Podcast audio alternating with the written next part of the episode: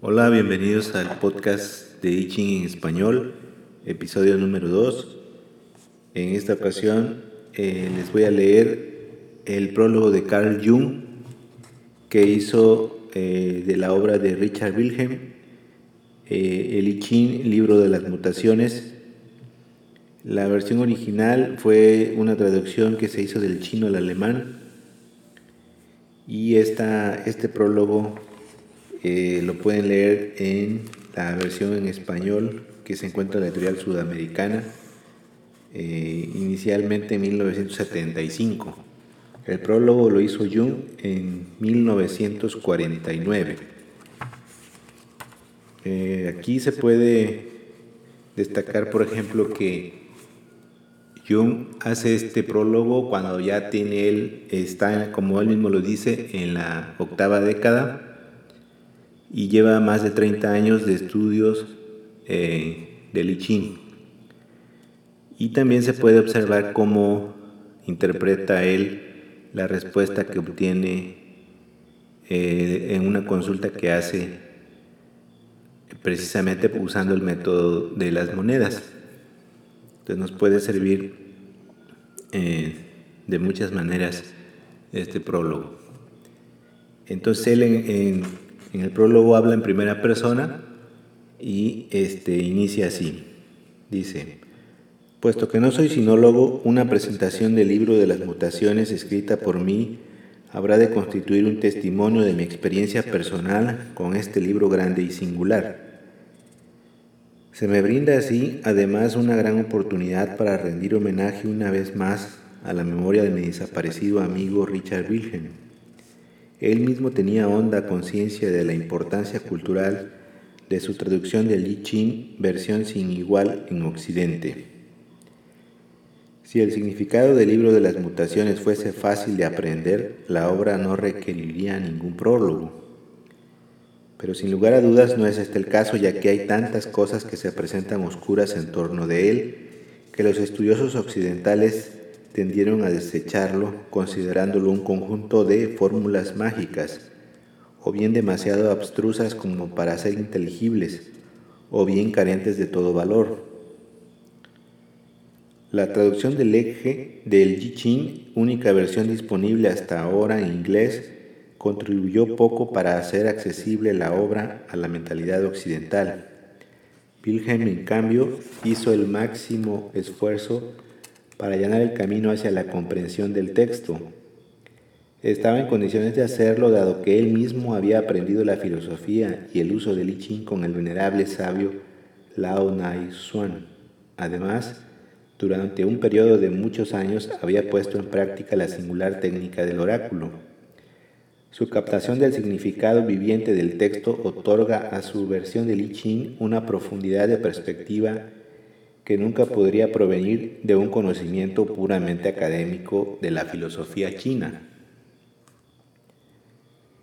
Le estoy muy agradecido a Wilhelm por la luz que él aportó a la comprensión del complicado problema del I Ching y asimismo por facilitar una profunda introvisión en lo que respecta a su aplicación práctica.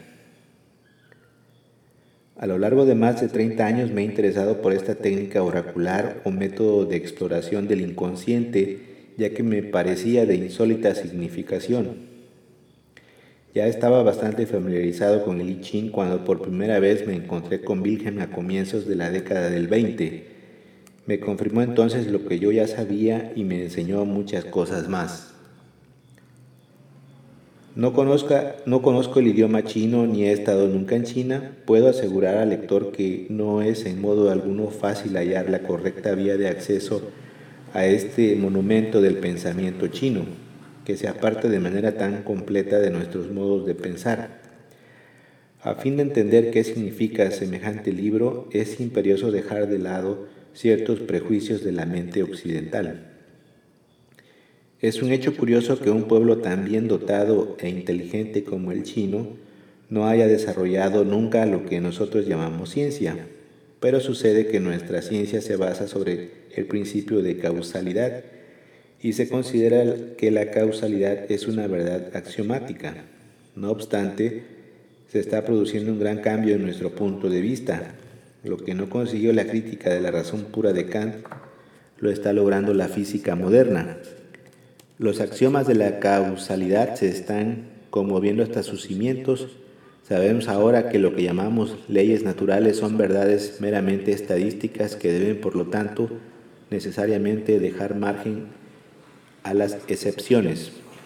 Todavía no hemos tomado lo bastante en cuenta el hecho de que necesitamos de laboratorio con sus incisivas restricciones a fin de demostrar la invariable validez de las leyes naturales. Si dejamos las cosas a merced de la naturaleza, vemos un cuadro muy diferente. Cada proceso se ve interferido en forma parcial o total por el azar, hasta el punto que, en circunstancias naturales, una secuencia de hechos que se ajuste de manera absoluta a leyes específicas constituye casi una excepción. La mente china, tal como yo la veo obrar en el I Ching, parece preocuparse exclusivamente por el aspecto casual de los acontecimientos.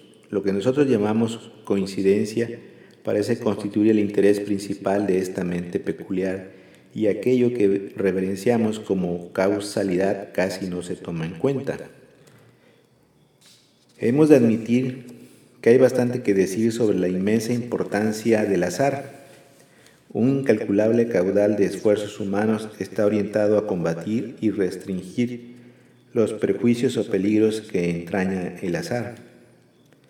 Las consideraciones teóricas sobre causa y efecto a menudo resultan desvaídas e imprecisas en comparación con los resultados prácticos del azar. Está muy bien decir que el cristal de cuarzo es un prisma hexagonal. La afirmación es correcta en la medida en que se tenga en cuenta un cristal ideal. Sin embargo, en la, en la naturaleza no se encuentran dos cristales exactamente iguales, pese a que todos son inequívocamente hexagonales.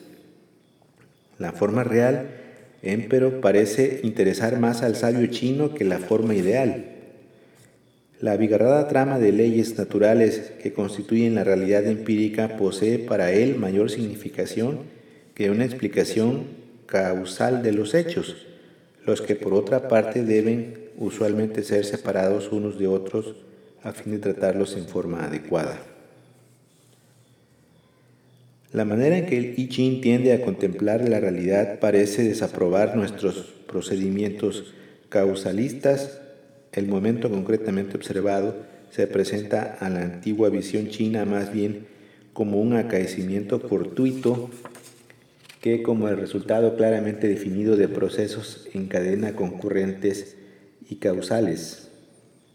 La cuestión que interesa parece ser la configuración formada por los hechos casuales en el momento de la observación y de, ningún modo las razones hipotéticas que aparentemente justifican la coincidencia en tanto que cuidadosamente la mente occidental tamiza, pesa, selecciona, clasifica, separa, la representación china del momento lo abarca todo, hasta el más minúsculo y absurdo detalle, porque todos los ingredientes componen el momento observado.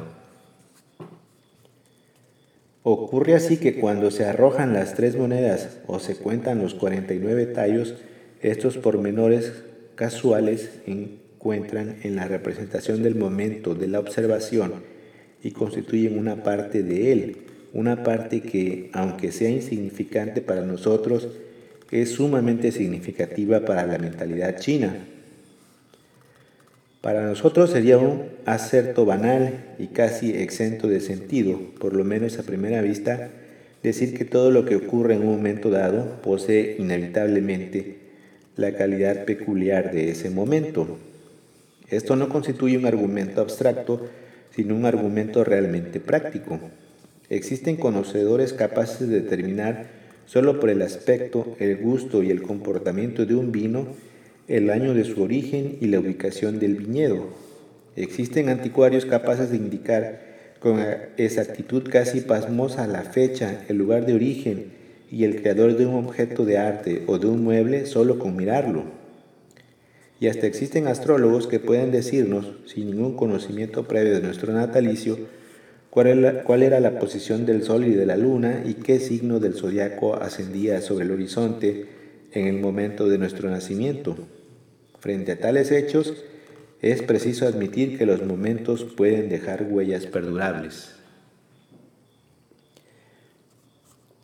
En otras palabras, quien quiera haya inventado el I Ching estaba convencido de que el hexagrama obtenido en un momento determinado coincidía con este en su índole, cualitativa, no menos que en la temporal. Para él el hexagrama era el exponente del momento en que se lo extraía, más aún de lo que podrían ser las horas señaladas por el reloj o las divisiones del calendario, por cuanto se entendía que el hexagrama era un indicador de la situación esencial que prevalecía en el momento en que se originaba. Este supuesto implica cierto curioso principio al que he denominado sincronicidad, un concepto que configura un punto de vista diametralmente opuesto al de causalidad. Dado que esta última es una verdad meramente estadística y no absoluta, constituye una suerte de hipótesis de trabajo acerca de la forma en que los hechos se desarrollan uno a partir de otro en tanto que la sincronicidad considera que la coincidencia de los hechos en el espacio y en el tiempo significa algo más que un, que un mero azar, vale decir una peculiar interdependencia de hechos objetivos, tanto entre sí como entre ellos y los estados subjetivos psíquicos del observador o los observadores. La antigua mentalidad china contempla el cosmos de un modo comparable al del físico moderno, quien no puede negar que su modelo del mundo es una estructura decididamente psicofísica. El hecho microfísico incluye al observador exactamente como la realidad subyacente de Li Qin comprende las condiciones subjetivas, es decir, psíquicas, de la totalidad de la situación del momento. Exactamente como la causalidad describe la secuencia de los hechos, para la mentalidad china la sincronicidad trata de la coincidencia de los hechos. El punto de vista causal nos relata una dramática historia sobre la manera en que D llegó a la existencia, se originó en C, que existía antes que D, y C a su vez tuvo un padre B, etc. Por su parte, el punto de vista sincronístico trata de producir una representación igualmente significativa de la coincidencia. ¿Cómo es que A', B', C', D', etcétera, aparecen todos en el mismo momento y en el mismo lugar? Ello ocurre antes que nada porque los hechos físicos A y B son de la misma índole que los hechos psíquicos C y D, y además porque todos son exponentes de una única e idéntica situación momentánea. Se da por supuesto que la situación constituye una figura legible o comprensible. Ahora bien, los 64 hexagramas de Li Ching son el instrumento mediante el cual puede determinarse el significado de 64 situaciones diferentes y por otra parte típicas. Estas interpretaciones equivalen a explicaciones causales.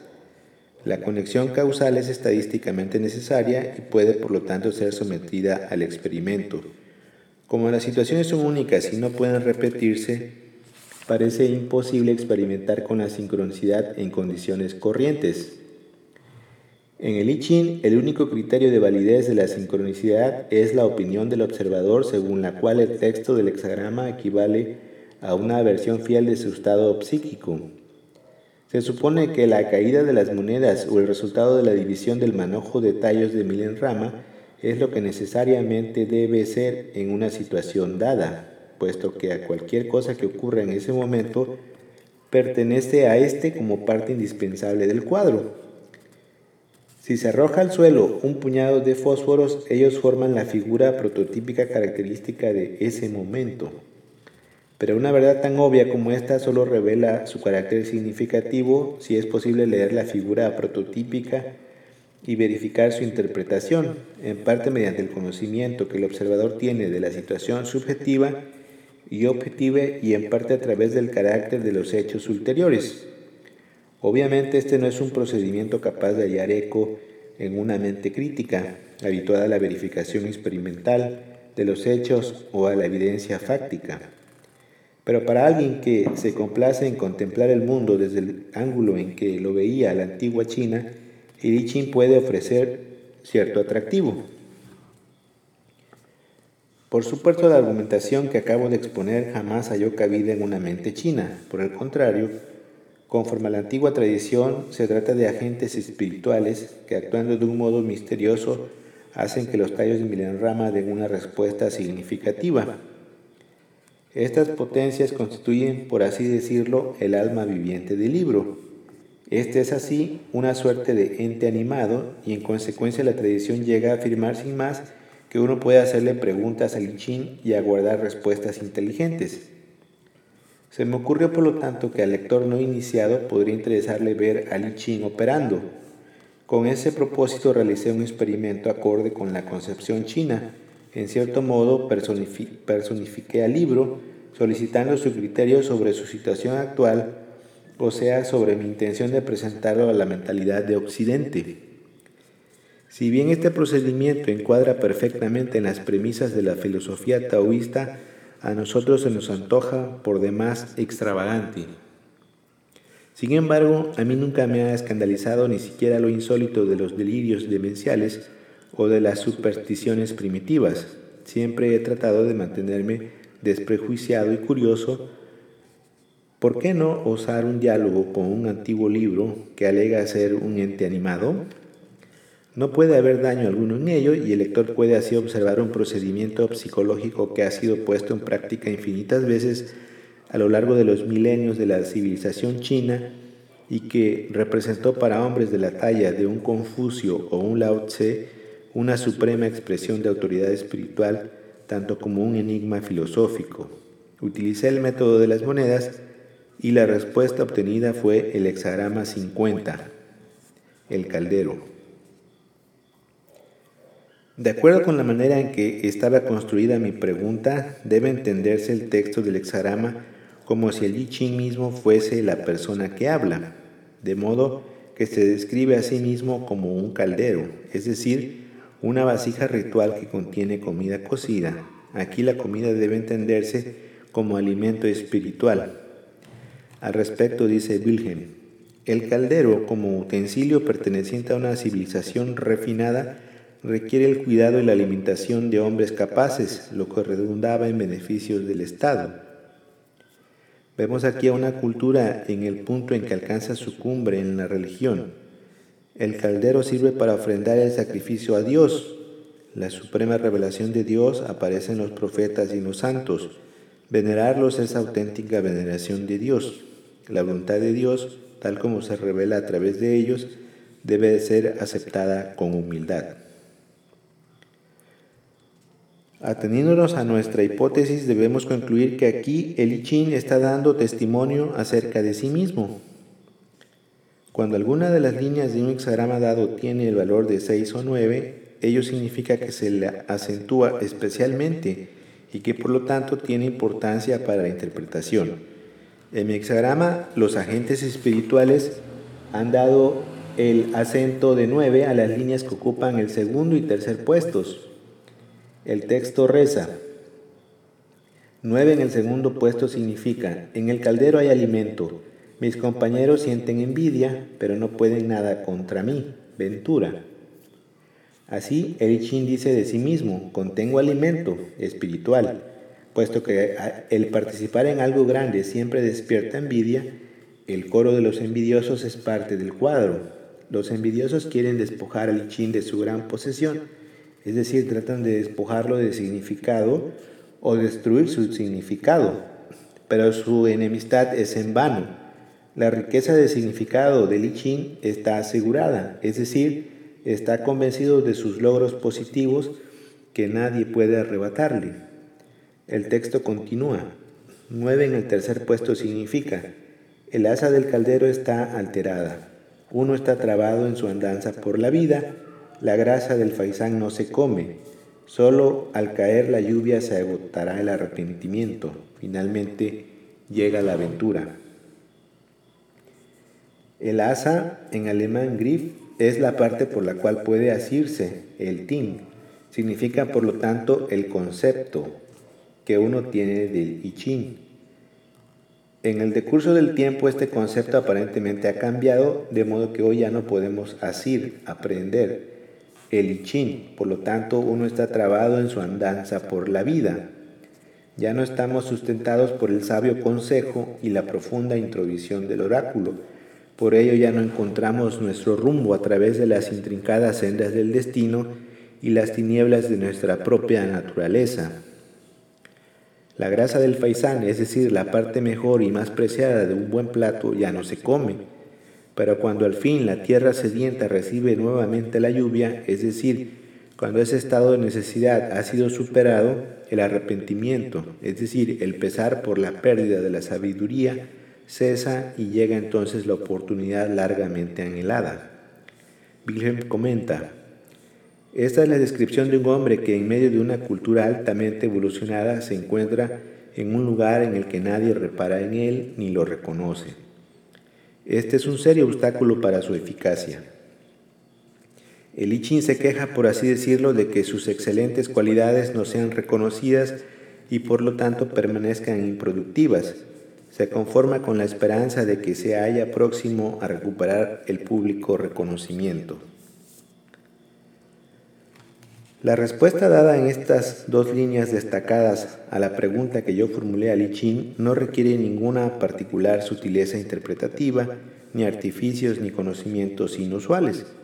Cualquiera que posea un poco de sentido común puede comprender el significado de la respuesta. Es la respuesta de alguien que tiene una buena opinión de sí mismo, pero cuyo valor no es generalmente reconocido, ni siquiera ampliamente conocido. El sujeto que responde tiene un concepto interesante acerca de sí mismo.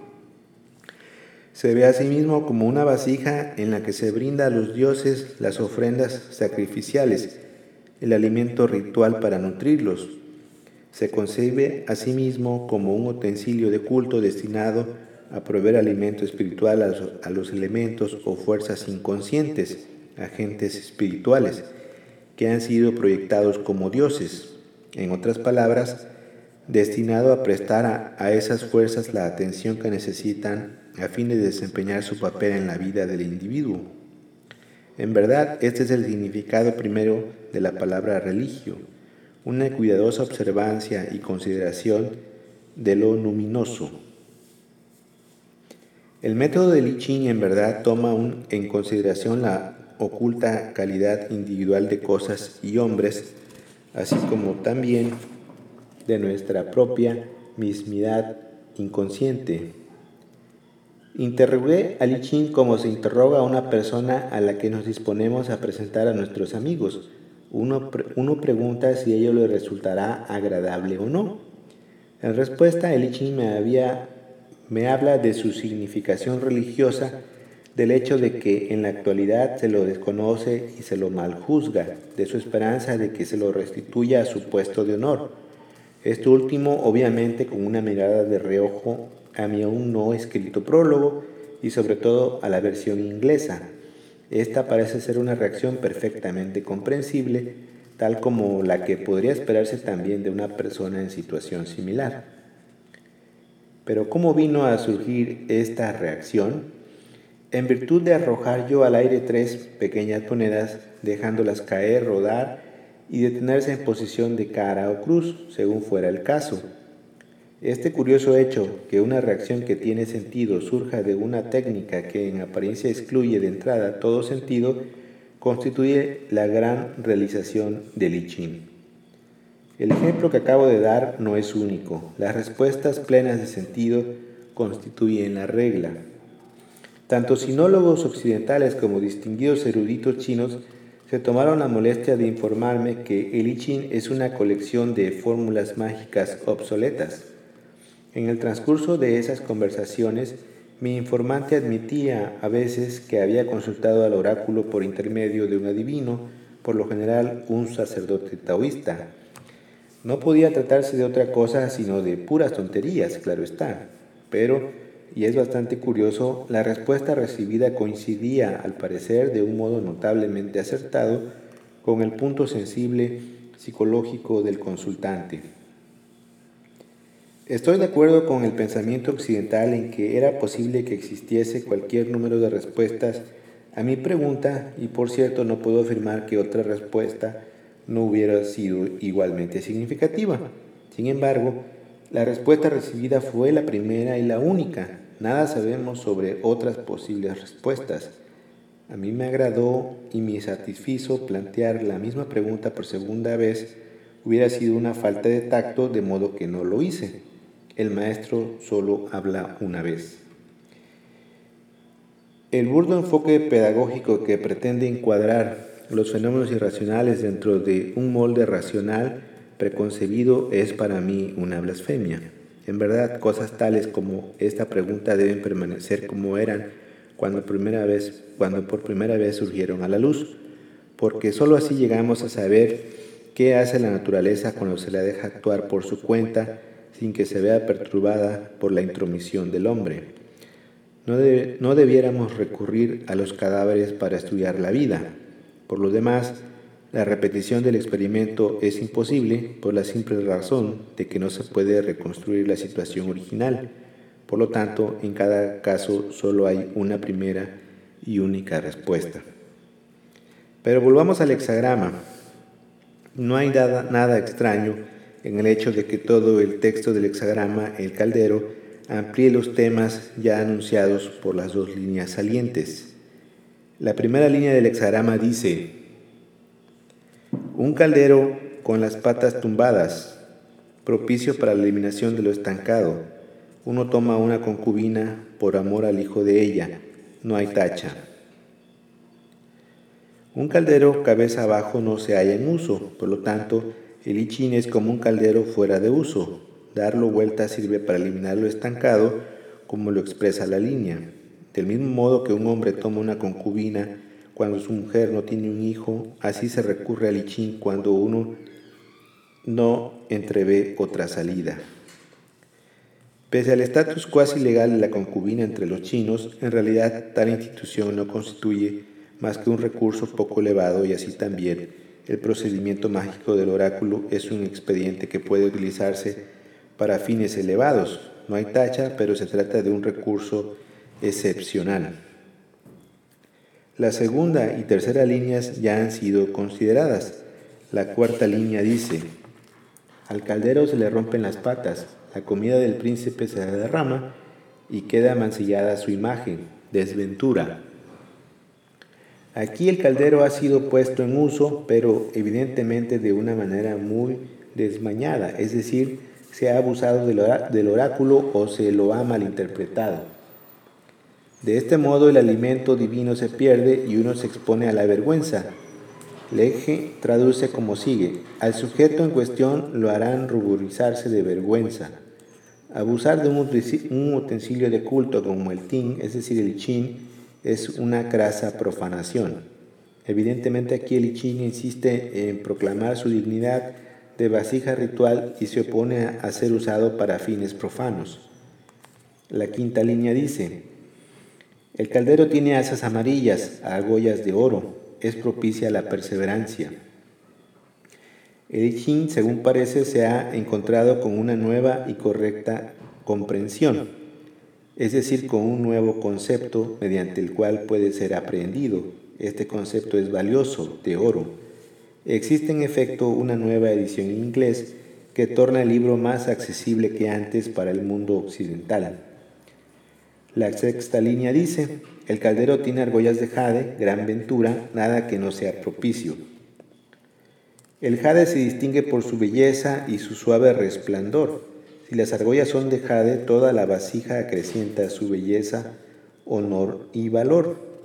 Aquí el se expresa como si se sintiera no solo satisfecho, sino por cierto muy optimista. Solo cabe aguardar los hechos ulteriores y entre tanto contentarse con la grata conclusión de que Li Chin aprueba la nueva edición. He mostrado en este ejemplo lo más subjetivamente que pude cómo procede el oráculo en un caso dado. Naturalmente el procedimiento varía un poco según la manera en que se le formule la pregunta. Por ejemplo, si una persona se halla en una situación confusa, él mismo puede aparecer en el oráculo como el que habla. o si la pregunta concierne a una relación con otra persona, esta puede aparecer como la que habla.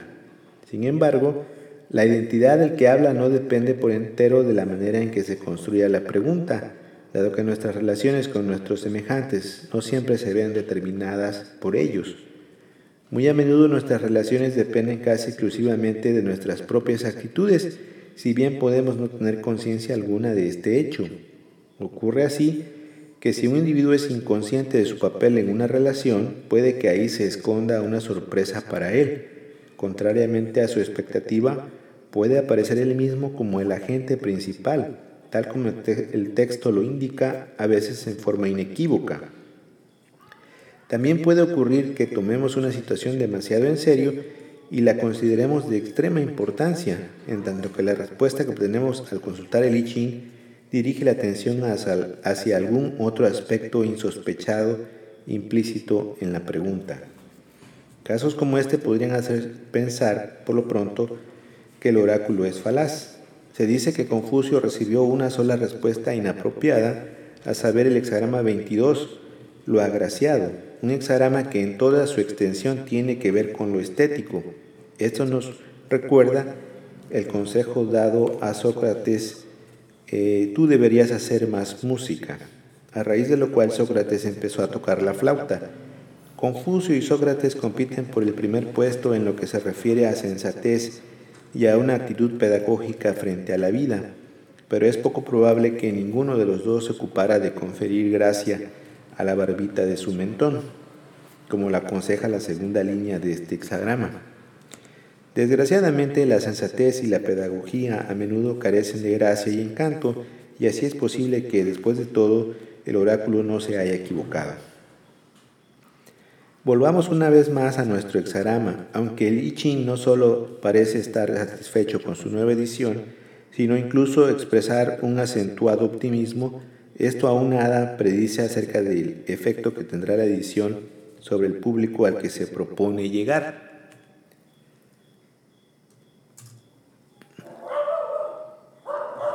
Puesto que tenemos en nuestro hexagrama dos líneas yan destacadas por el valor numérico 9, estamos en condiciones de averiguar qué clase de pronóstico formula el I para sí mismo. Según la concepción antigua, las líneas señaladas con un 6 o un 9 poseen una tensión interior tan grande que las lleva a transformarse en sus opuestos, es decir, yang en yin y viceversa. Mediante este cambio obtenemos en el caso presente el hexagrama 35, el progreso. El sujeto de este hexagrama es alguien que tropieza en su ascenso con toda suerte de vicisitudes y el texto describe la forma en que debería conducirse. El I se encuentra en la misma situación, se eleva como el sol y se da a conocer, pero es rechazado y no haya confianza, se lo ve progresando, pero apesadumbrado. Sin embargo, uno obtiene gran felicidad de su antepasada. La psicología puede ayudarnos a dilucidar este pasaje oscuro. En los sueños y en los cuentos de hadas, la abuela o antepasada a menudo representa al inconsciente, ya que éste contiene en el hombre el componente femenino de la psiquis. Si I no es aceptado por la parte consciente, por lo menos el inconsciente lo acepta a medias, y el I está más estrechamente conectado con el inconsciente que con la actitud racional de la conciencia. Dado que el inconsciente a menudo aparece representado en los sueños por una figura femenina, tal puede ser la explicación en el caso presente. La persona femenina podría ser la traductora que ha brindado al libro sus cuidados maternales y esto muy bien podría parecerle a Li una gran felicidad. El I anticipa la comprensión general, pero teme ser mal usado. Progresa como una comadreja, pero está atento a la advertencia no te tomes a pecho ganancia y pérdida. Permanece libre de móviles no imparciales. No se lanza contra nadie. Por lo tanto, el I encara su futuro en el mercado librero norteamericano con calma y se expresa aquí tal como lo haría cualquier persona sensata con respecto al destino de una obra tan controvertida. Esta predicción es tan razonable y está tan llena de sentido común que sería difícil pensar en una respuesta más atinada. Todo esto ocurrió antes de haber escrito yo los párrafos que anteceden. Al llegar a este punto quise conocer la actitud de Li Qin frente a la nueva situación. El estado de cosas había sido alterado por lo que yo había escrito en la medida en que yo mismo había entrado ahora en escena y por lo tanto esperaba saber algo sobre mi, sobre mi propia acción. Debo confesar que mientras escribía este prólogo no me sentí demasiado feliz, ya que como persona con sentido de responsabilidad hacia la ciencia no acostumbro a afirmar algo que no puedo probar o por lo menos presentar como una cosa aceptable para la razón. Es, por cierto, una tarea problemática tratar de presentar a un público moderno y dotado de sentido crítico un conjunto de arcaicas fórmulas mágicas con la intención de volverlas más o menos aceptables. Emprendí la tarea porque yo mismo pienso que hay en el antiguo modo de pensar chino más de lo que está a la vista, pero me resulta embarazoso tener que apelar a la buena voluntad y a la imaginación del lector, dado que debo introducirlo en la oscuridad de un arcaico ritual mágico. Desgraciadamente conozco demasiado bien los argumentos que pueden esgrimirse en contra de él. Ni siquiera sabemos con certeza si el barco que ha de llevarnos por sobre los mares ignotos no hace agua por algún lado. ¿No estará corrompido el viejo texto? ¿Es correcta la traducción de Wilhelm? ¿No nos embelecemos a nosotros mismos con nuestras propias explicaciones? El I Ching insiste de un extremo a otro de su texto en la necesidad del conocimiento de sí mismo. El método que servirá para lograrlo está expuesto a toda clase de abusos, de ahí que no esté destinado a la gente inmadura y de mente frívola. Tampoco es adecuado para intelectualizantes y racionalistas. Solo es apropiado para gentes pensantes y reflexivas a quienes les place meditar sobre lo que hacen y lo que les ocurre predilección que no debe confundirse con el morboso y rumiante cavilar del hipocondriaco. Como he señalado más arriba, no tengo respuesta para la multitud de problemas que surgen cuando tratamos de armonizar el oráculo de Lichín con nuestros cánones científicos aceptados, pero ni falta hace de decirlo, nada oculto puede deducirse por raciocinio. Mi posición en estas cuestiones es pragmática y las grandes disciplinas que me han enseñado la utilidad práctica de este punto de vista son la psicoterapia y la psicología médica. Probablemente en ningún otro campo tenemos que habernosla con tantas incógnitas y en ninguna otra parte nos acostumbramos tanto a adoptar métodos que resultan operantes aun cuando por largo tiempo acaso ignoremos por qué son operantes. Pueden darse curas inesperadas ocasionadas por terapias cuestionables e inesperados fracasos ocasionados por métodos presuntamente seguros. En la exploración del inconsciente nos topamos con cosas sumamente extrañas de las que el racionalista se aparta con horror, asegurando luego que no ha visto nada. La plétora irracional de la vida me ha enseñado a no descartar nada jamás, aun cuando vaya contra todas nuestras teorías de tan breve perduración en el mayor de los casos o bien no admita ninguna explicación inmediata. Esto naturalmente resulta inquietante y uno no sabe con certeza si la brújula está apuntando bien o no, pero la seguridad, la certidumbre y la paz no conducen a descubrimientos. Lo mismo ocurre con este método chino de adivinación. Es obvio que la finalidad del método es el conocimiento de sí mismo, aun cuando en todas las épocas también se lo ha usado en un sentido supersticioso. Yo, por supuesto, estoy absolutamente convencido del valor del autoconocimiento, pero ¿tiene algún objeto recomendar semejante introvisión cuando los hombres más sabios, a través de las edades, han predicado sin éxito su necesidad? Aun para la mirada más prejuiciosa resulta obvio que este libro representa una larga exhortación a una cuidadosa indagación de nuestro propio carácter, actitud y motivaciones. Esta posición encuentra resonancia en mí y me indujo a emprender el prólogo. Antes, en una sola ocasión, había manifestado algo en relación con el problema de Lichín. Fue un discurso conmemorativo en homenaje a Richard Wilhelm. Fuera de esto, he mantenido un discreto silencio. No es nada fácil percibir cuál es nuestro propio camino para penetrar en una mentalidad tan remota y misteriosa como la que subyace en el I Ching. No se puede dejar de lado sin más a espíritus tan grandes como Confucio y Lao Tse por poco que uno sea capaz de apreciar la calidad del pensamiento que ellos representan. Mucho menos es posible pasar por alto el hecho de que el I Ching constituyó para ambos su fuente principal de inspiración.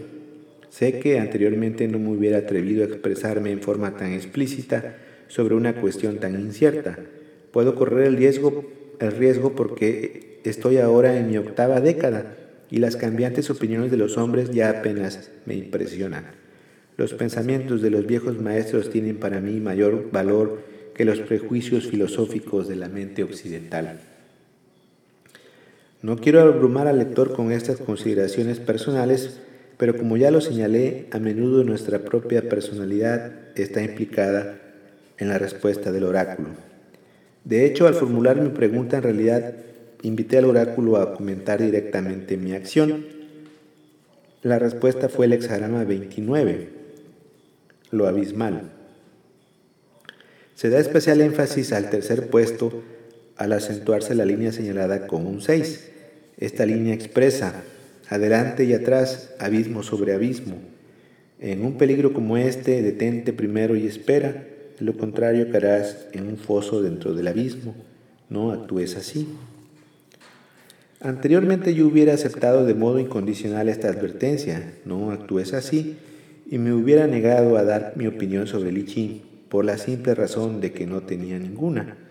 Pero ahora el consejo puede servir como ejemplo del modo en que funciona el I Ching. Es un hecho, si uno se pone a pensar en ello, que los problemas que ofrece el I Ching representan, por cierto, abismo sobre abismo, e inevitablemente uno debe detenerse primero y esperar, frente a los peligros de una especulación exenta de restricciones y de crítica. De otro modo, uno realmente extraviará su camino en las tinieblas Puede haber una posición intelectual más incómoda que la de flotar en la nebulosa de posibilidades no probadas sin saber si lo que uno ve es verdad o ilusión.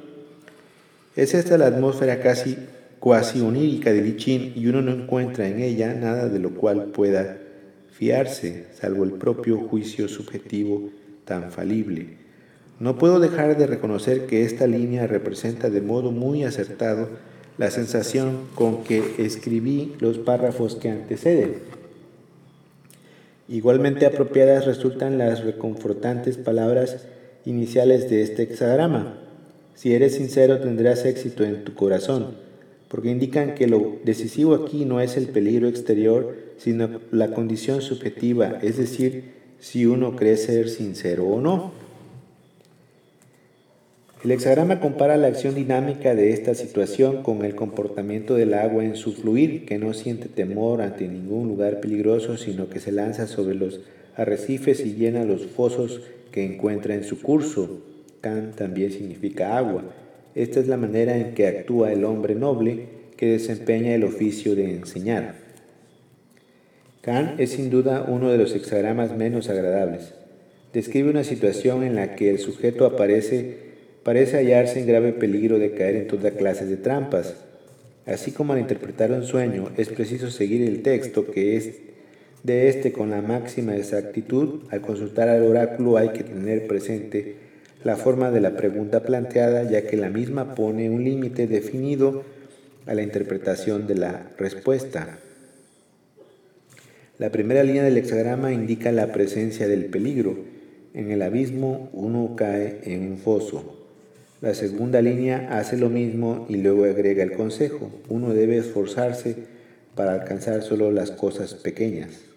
Aparentemente yo me anticipé al consejo al limitarme en este prólogo a una demostración sobre la forma en que el I Ching funciona según la mente china y al renunciar al proyecto más ambicioso de escribir un comentario psicológico sobre todo el libro. La cuarta línea dice, un jarro de vino, un cuenco de arroz por añadidura, vasijas de barro simplemente brindadas a través de la ventana, no hay tacha en ello de modo alguno. Wilhelm hace al respecto el siguiente comentario. Aunque por regla general se acostumbra a que un funcionario ofrezca ciertos obsequios de presentación y entregue recomendaciones antes de ser designado, aquí todo está simplificado al máximo. Los obsequios son pobres, no hay nadie que lo apadrine, uno se presenta a sí mismo y sin embargo Nada de esto tiene por qué resultar humillante con tal que exista la intención honesta de ayudarse mutuamente en el peligro. Parecería que el libro fuese en alguna medida el sujeto de esta línea. La quinta línea continúa el tema de la limitación. Si estudiamos la naturaleza del agua veremos que ésta llena una cavidad solo hasta el borde y luego la rebasa, no permanece aprisionada allí. El abismo no se llena hasta desbordar, solo se llena hasta el borde. Pero si tentados por el peligro y justamente a causa de la incertidumbre insistiéramos en convencernos a la fuerza mediante empeños especiales, tales como complejos comentarios, etc., solo nos empantanaríamos en la dificultad que la línea al tope describe con mucha precisión como un estado de atadura y prisión. Por cierto, la última línea a menudo señala las consecuencias que se producen cuando uno no se toma a pecho el significado del hexagrama. En nuestro hexagrama tenemos un 6 en el tercer puesto. Esta línea yin de tensión creciente se transmuta en una línea yang y produce así un nuevo hexagrama que muestra una nueva posibilidad o tendencia. Tenemos ahora el hexagrama 48, el pozo de agua. De modo que la cavidad llena de agua ya no significa peligro, sino más bien algo útil, un pozo.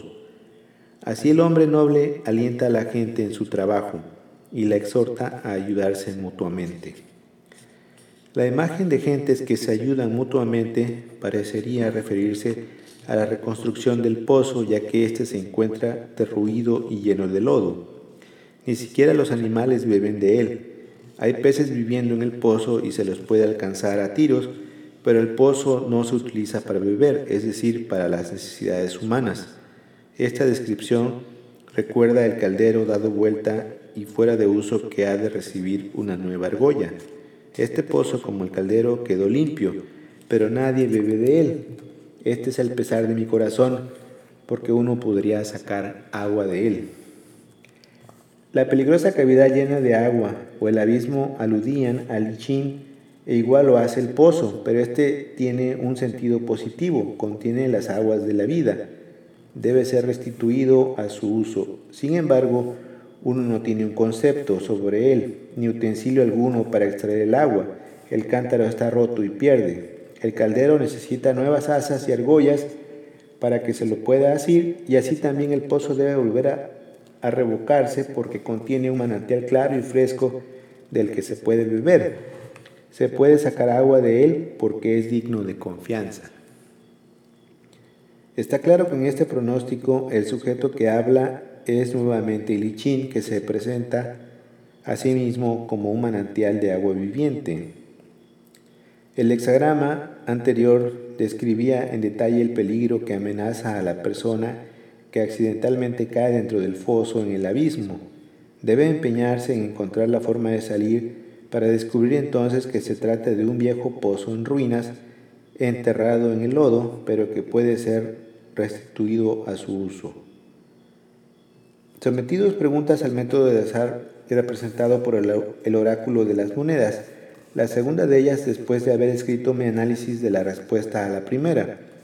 La primera pregunta estuvo dirigida, por así decir, a Lichín, ¿qué tenía que decir sobre mi propia acción? Es decir, sobre la situación en la que yo era la persona actuante, la situación descrita por el primer hexagrama que obtuve.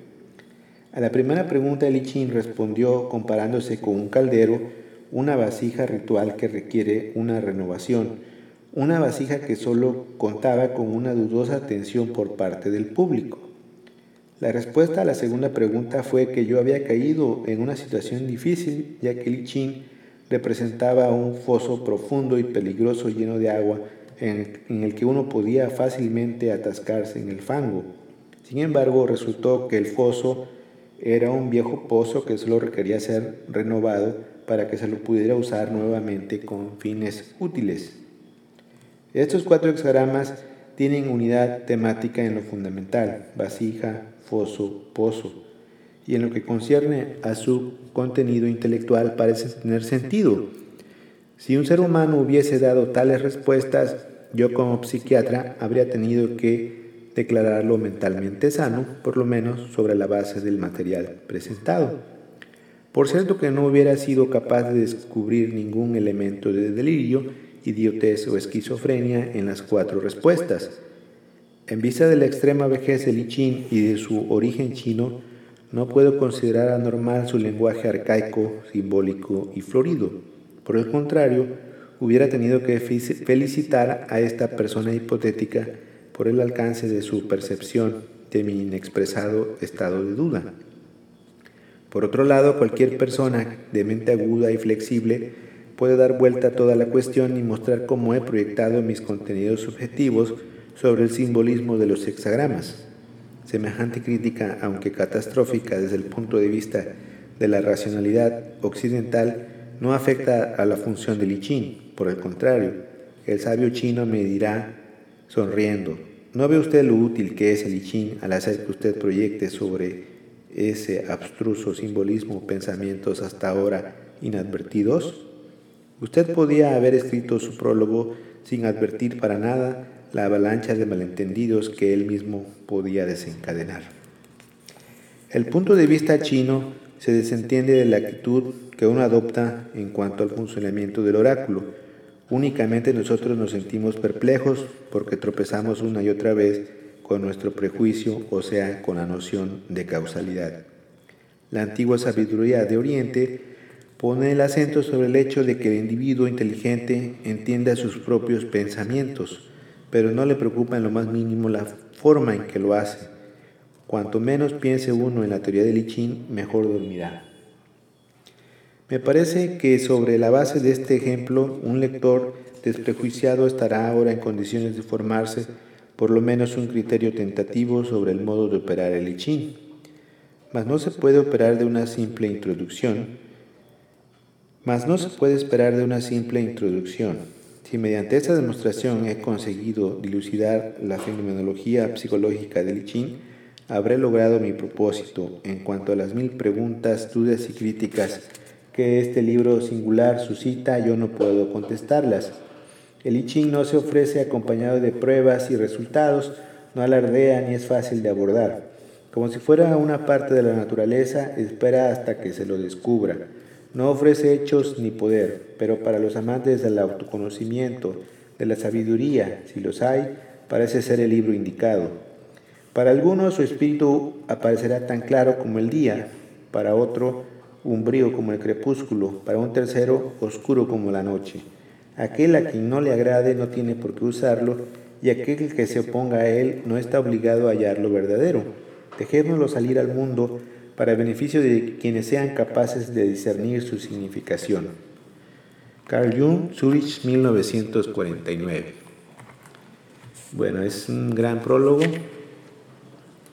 que a pesar de que se lee una y otra vez, cada vez se encuentran nuevos significados, nuevas oportunidades para eh, entender cómo Jung, eh, con esa sabiduría y esa experiencia, nos ayuda a interpretar nuestras consultas de Lichin y este, al mismo tiempo que introduce eh, la versión eh, a occidente de Lichin. Hasta aquí. Gracias.